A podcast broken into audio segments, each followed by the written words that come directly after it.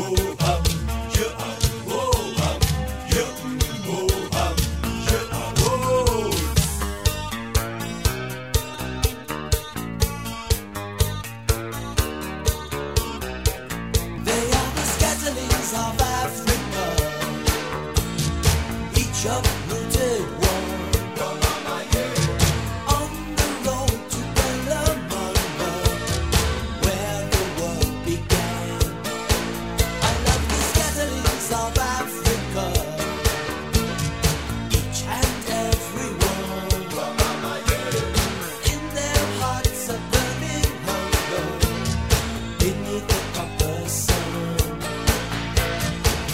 Bonjour à tous, bienvenue sur Bac FM et bienvenue dans l'émission Histoire d'Afrique.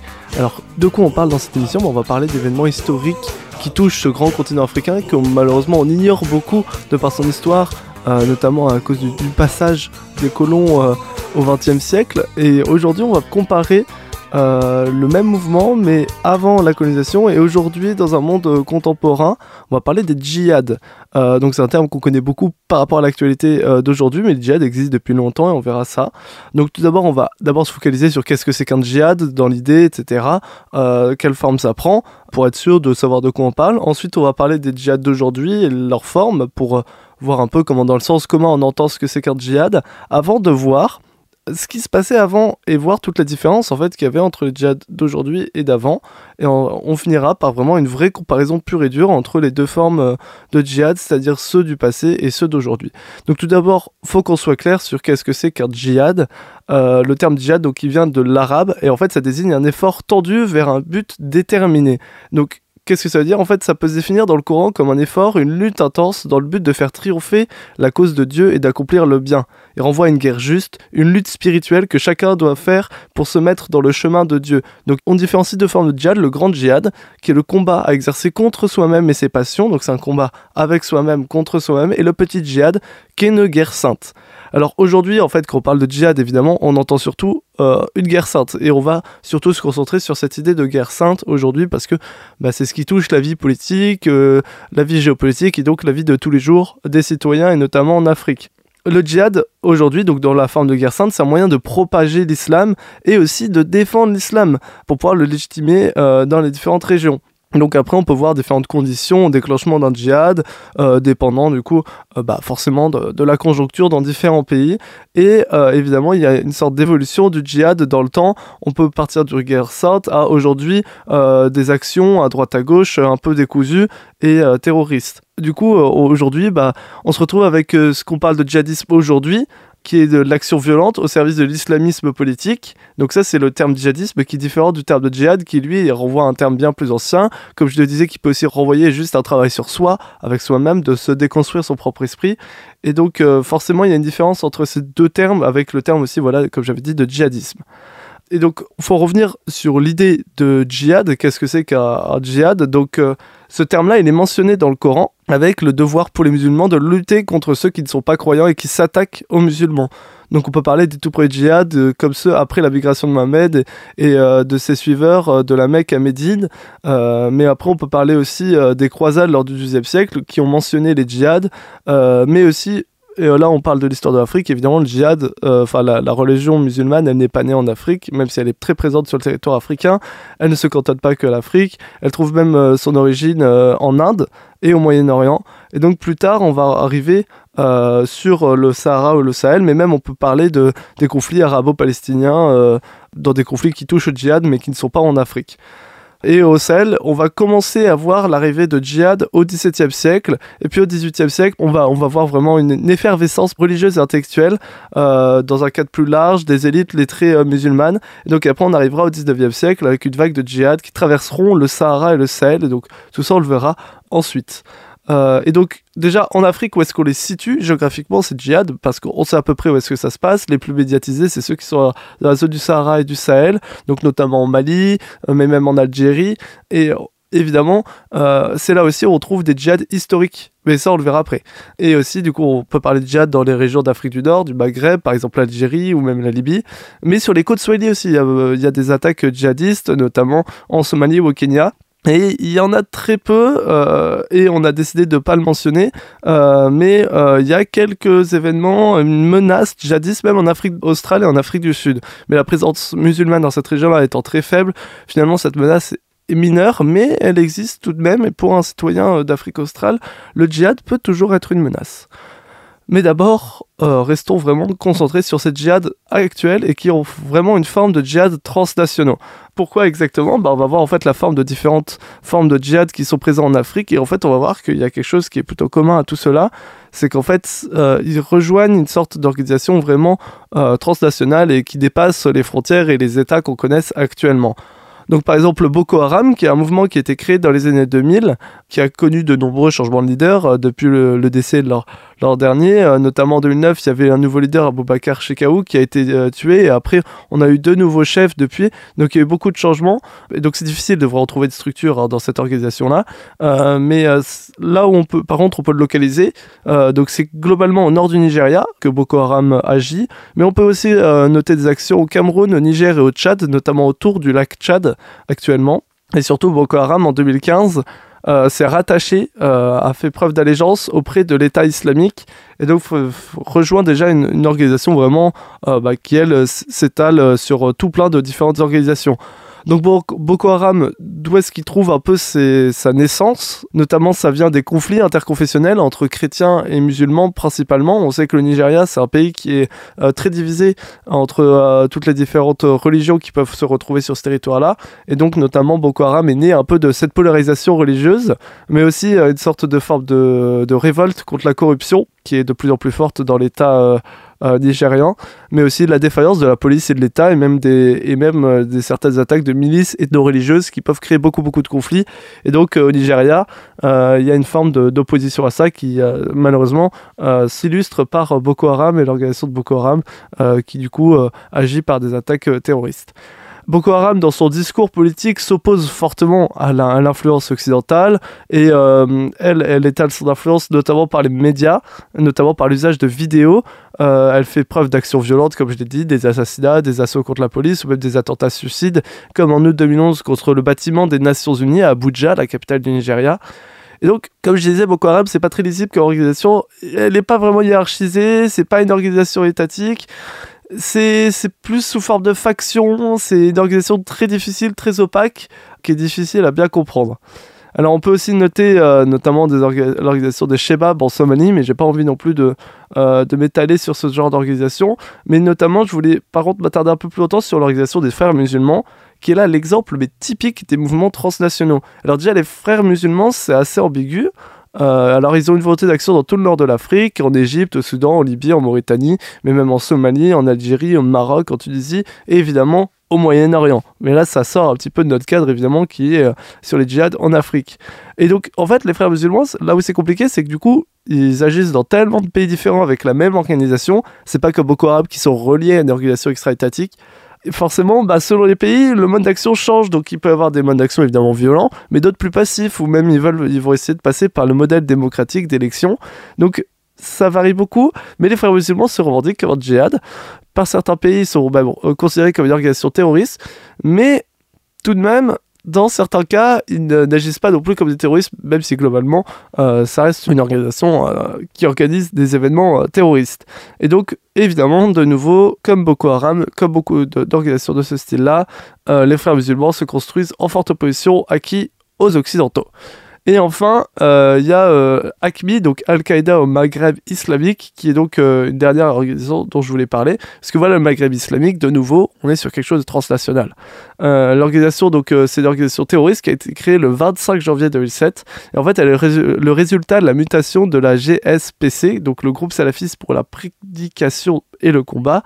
et donc, c'est une organisation terroriste d'idéologie salafiste djihadiste qui se base en Algérie et là, ça devient intéressant parce qu'en fait, elle est certes basée en Algérie, mais elle opère principalement au Sahel, donc la partie en fait au sud de l'Algérie. Donc l'idée, c'est de mener un djihad contre l'Occident de nouveau et l'instauration dans le monde musulman d'un califat régi par la charia.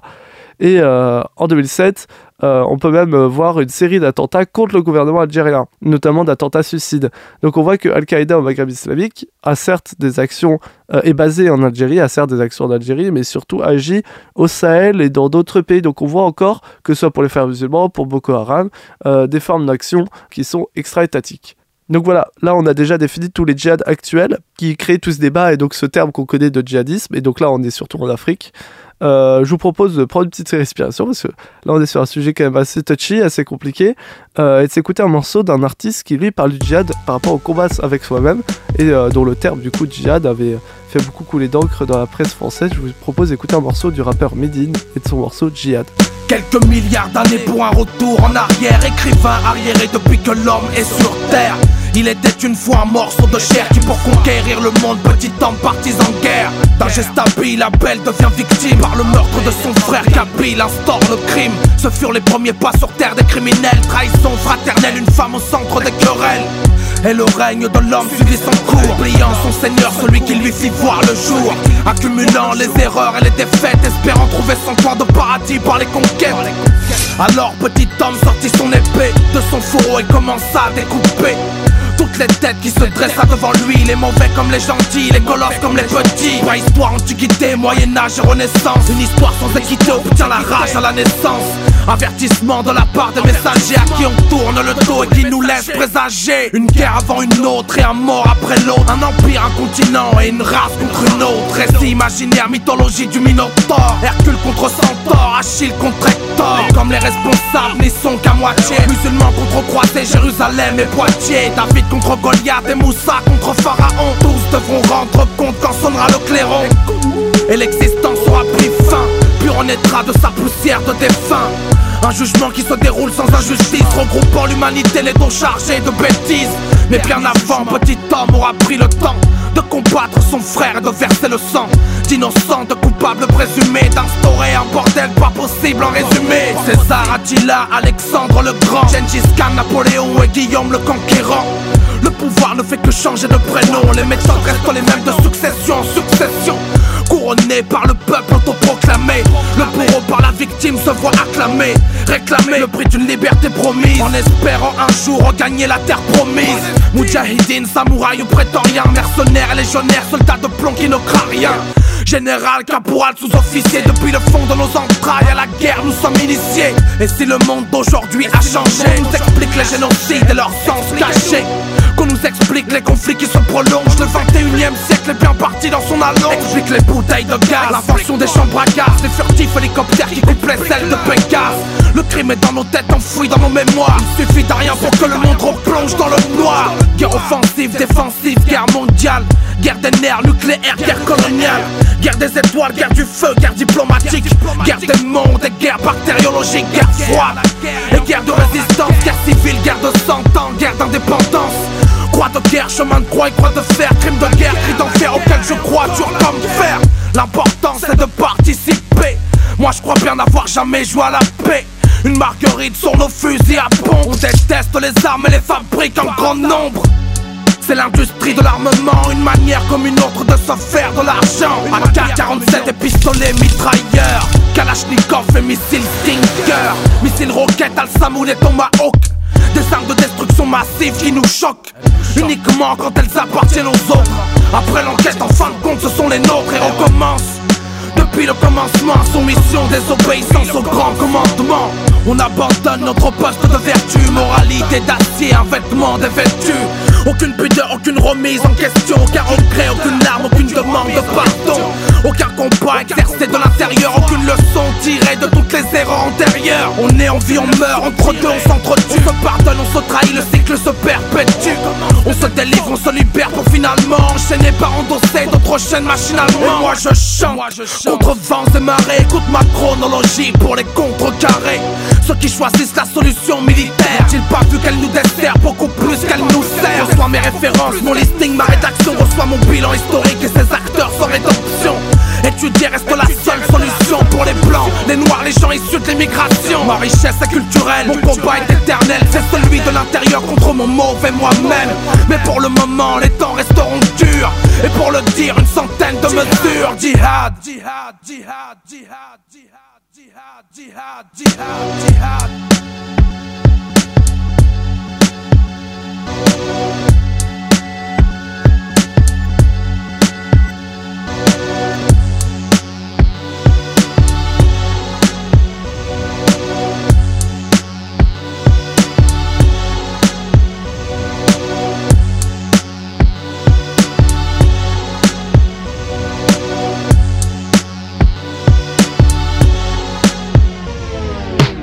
C'était Djihad de Medine, un morceau donc, qui évoque le travail sur soi-même qu'on fait. Et en fait, c'est ce que désigne le terme djihad. Mais le terme djihad désigne aussi une guerre sainte pour euh, l'installation de l'islam euh, et de la charia dans un État. Et évidemment, c'est cette deuxième définition sur laquelle on, se concentre le plus aujourd'hui sur Bac FM dans l'émission Histoire d'Afrique, pour pouvoir vraiment euh, dessiner les, les, différentes formes de, de, djihad qui ont pu exister et qui existent encore aujourd'hui, parce que le travail sur soi-même, euh, c'est difficile d'en parler dans l'histoire, et surtout qu'aujourd'hui le terme djihad est vraiment pensé en premier dans le cas euh, des guerres saintes, mais en fait ce qui est considéré comme un petit djihad dans l'étymologie. Et donc dans une première partie, j'ai décidé tous les formes de djihad qui avaient historiquement et des djihad euh, qui étaient transnationaux. mais avant, dans l'histoire, les djihad, ils avaient une forme totalement différente, avec un mode opérationnel totalement différent. Et notamment au 19e siècle, avec beaucoup de djihad, qui étaient euh, les djihad formaient l'une des plus grandes puissances, euh, l'une des plus grandes formes de création d'État à l'époque, euh, et qui vont à terme prendre la forme d'État même. Donc il y a plusieurs cas, l'empire de Sokoto, l'empire tout couleur, l'empire de Massina. on va surtout s'attarder sur l'empire de Sokoto parce que c'est l'exemple, celui dont on a le plus d'informations dessus, le plus clair, que je connaissais le mieux aussi. et du coup on va surtout s'attarder sur celui-là parce qu'après l'empire tout couleur et de Massina ont à peu près la même forme en fait et la même histoire. Donc Sokoto, euh, d'où il est né, il est né de euh, Ousmane Danfodio, qui est un intellectuel, qui a déclaré en 1804 un djihad contre les rois Aoussa, donc de la région où il est, au nord du Nigeria, et la fin du califat. Et le califat, donc lui, s'est terminé en 1903 à la colonisation britannique. Donc ça a quand même duré sur 100 ans, toute cette période-là de l'empire de Sokoto. Mais évidemment, il y a eu une longue péripétie pour la création de cet État et ensuite l'installation de cet État et avant la chute de cet État. Donc déjà, Sokoto, c'est vraiment l'un des djihad les plus importants du XIXe siècle. Il mène à la création du coup de ce califat. Et le califat, qu'est-ce que c'est exactement? C'est une collection de territoires qui sont placés sous l'autorité d'un calife. Et donc on parle d'un État décentralisé ici, vu que le calife et ses émirs, euh, chacun de ses émirs sont donc eux à la tête de chaque division territoriale et valent la fédération au niveau du calife. Donc le djihad du califat de Sokoto, il marque l'époque euh, où il y avait pour objectif de, vouloir reconstruire euh, tout l'ensemble politique et créer des États sur une base religieuse. C'était propre à l'époque au 19e siècle, notamment au Sahel. Euh, c'était l'une des grandes tendances politiques dans cette partie de la région parce qu'il y avait un besoin de renouveau et d'espoir et qui se créait par le djihad. Et donc quand on en arrive à avoir un djihad qui a une telle ampleur, qui arrive à couvrir une si grande partie du territoire interne, etc., ben en fait, le contexte historique, forcément, il pousse à ce développement du djihad. Et forcément, on était à une période où il y avait un besoin d'un renouveau étatique. Euh, il y avait beaucoup de famines, beaucoup de peuples qui se marchaient un peu dessus dans ces régions-là. Et donc, forcément, il y avait besoin euh, du développement d'un djihad. Euh, le djihad s'imposait comme l'une des formes de euh, de, création d'État et donc euh, d'organisation de la société qui était nécessaire à l'époque. Et donc Ousmane Dafodio, un érudit islamique, va lui créer une forme de révolution intellectuelle euh, et va, dans ce cadre de révolution intellectuelle, lancer un djihad en 1804, cette révolution intellectuelle qui avait déjà lieu d'ailleurs au XVIIIe siècle, contre notamment ce djihad va avoir lieu contre le roi Yunfa de Gobir et son peuple. donc le djihad va s'étendre contre tous les rois Haoussa à terme. Ousmane Dafodio, élu commandeur des fidèles, rallie notamment les Peuls dans son djihad qui a abouti à la mise en place d'un califat musulman appelé le califat de Sokoto. Le djihad se poursuit donc de manière quasiment ininterrompue pendant la première moitié du 19e siècle par le biais de nombreuses conquêtes. À l'apogée du califat, celui-ci s'étend du Burkina Faso moderne au Cameroun et il englobe la majeure partie du nord du Nigeria et du sud du Niger. Il est alors l'empire le plus peuplé d'Afrique de l'Ouest, comptant environ 20 millions de personnes. Donc quand on parle euh, d'un empire très très grand et très important, ça rigole pas, effectivement. Euh, et donc évidemment, euh, ils étaient déjà en guerre contre les émirs voisins, mais au début du XXe siècle, à ce moment-là, il y a aussi les Britanniques qui arrivent et qui vont essayer de conquérir le califat dès 1901. Et malheureusement, en deux ans, le califat sera intégré au protectorat britannique en 1903. Donc ici, on fait face à un djihad qui se caractérise par sa dimension militaire. Certes, mais en même temps, comme l'objectif d'Ousmane Dan Fodio, euh, c'était aussi de promouvoir une forme de justice sociale et une morale religieuse pour organiser un État musulman. Et par ailleurs, il est possible de remarquer l'importance du personnel lettré, lettré pardon, qui y travaillait. Donc, le califat de Sokoto est un exemple de création d'un État, évidemment par beaucoup de guerres, de combats, euh, mais qui est à proprement parler un djihad, euh, mais qui n'évoque pas vraiment la, les djihad auxquels on passe aujourd'hui, euh, et on, fera la comparaison vraiment plus tard. Mais califat Sokoto, par ailleurs, n'est pas le seul État musulman qui s'est créé grâce au djihad au 19e siècle, comme j'avais dit, voilà, l'empire de couleur, l'empire Massina, mais il y a aussi d'autres alternatives, parce que j'avais dit qu'il y avait un contexte politique qui a poussé à la création de l'empire Sokoto. Oui, mais c'est pas le seul. Euh, comme autre alternative, on peut notamment citer l'Empire Wassoulou de Samori Touré, qui pourtant, Samori Touré était une personne très religieuse, très musulmane, euh, et qui, euh, l'Empire Wassoulou, lui, fonde son État sur la, non pas sur la religion, mais sur le commerce d'esclaves notamment, qui va du coup régir toute l'organisation de la société de l'Empire Wassoulou. Et puis plus tard, quand on arrive dans l'histoire, on peut aussi parler à la fin du 19e et même au 20e siècle, les oppositions aux conquêtes coloniales. Euh, donc on a beaucoup beaucoup de cas à citer, et notamment euh, celui du Tchad et de la confrérie Sanusia, qui s'est créée en 1837, qui a été notamment euh, pendant longtemps créé... Enfin, il y a une sorte de légende, légende noire autour de la Nasuya qui a été créée évidemment par les Européens et les colons, euh, et donc, euh, mais leur objectif, c'était d'abord d'enseigner l'islam, d'implanter dans des zones où, l'encadrement politique et religieux était faible, puis ensuite prendre le, contrôle, notamment de toute une ligne de commerce transsaharien, euh, de la Méditerranée au niveau de la Libye jusqu'au Tchad presque. et donc, forcément, elle va à terme se retrouver dans des conflits, mais sa militarisation, en fait, elle est arrivée uniquement une fois que les Français sont arrivés au Tchad et ont voulu coloniser cette région-là. Euh, sinon, en fait, il n'y aurait pas eu vraiment de, militarisation et de conflit euh, dans cette région-là puisque la SNUSIA euh, s'occupait d'abord d'installer un État, d'enseigner la langue, l'islam aux gens, aux citoyens locaux. On peut également citer euh, en Somalie euh, celui qui a été appelé le Mola Fou, Saïd Mohamed, qui a mené pendant 21 ans, de 1899 à 1920, date de sa mort, une guerre sainte contre les occupants britanniques, mais aussi au peuple somali opposé à lui. Il s'est même retrouvé en guerre aussi contre les forces euh, françaises et italiennes sur ces territoires de la Somalie. Mais à terme, la colonisation anglaise a tout de même eu lieu et Saïd Mohamed n'a pas pu s'opposer totalement à l'occupation britannique. Euh, et comme je l'ai cité, ça c'est un enjeu qui sort de l'Afrique, mais j'ai quand même envie de le, citer. Historiquement aussi, le djihad, il a été beaucoup invoqué dans les guerres contre l'Israël. Euh, même si on sort de l'Afrique, c'était quand même, je trouvais, intéressant de le citer. Donc pour finir, c'est plus ou moins une forme de petite conclusion pour finir cette émission euh, sur les différences et les similitudes qu'on peut trouver entre les djihad d'avant et les djihad d'aujourd'hui. Donc forcément, là, vous commencez à avoir un peu une idée de ce que je vais dire. Euh, mais notamment, je me suis beaucoup arrêté sur Boko Haram et sur Sokoto. Euh, pourquoi? Parce qu'en fait, aujourd'hui, Boko Haram s'inspire directement de Sokoto, notamment un proche du chef de Boko Haram et porte-parole du mouvement, Abdul Kaka, a dit, et je cite, Notre objectif est de revenir au Nigeria d'avant la colonisation, quand la charia était la loi appliquée à tous.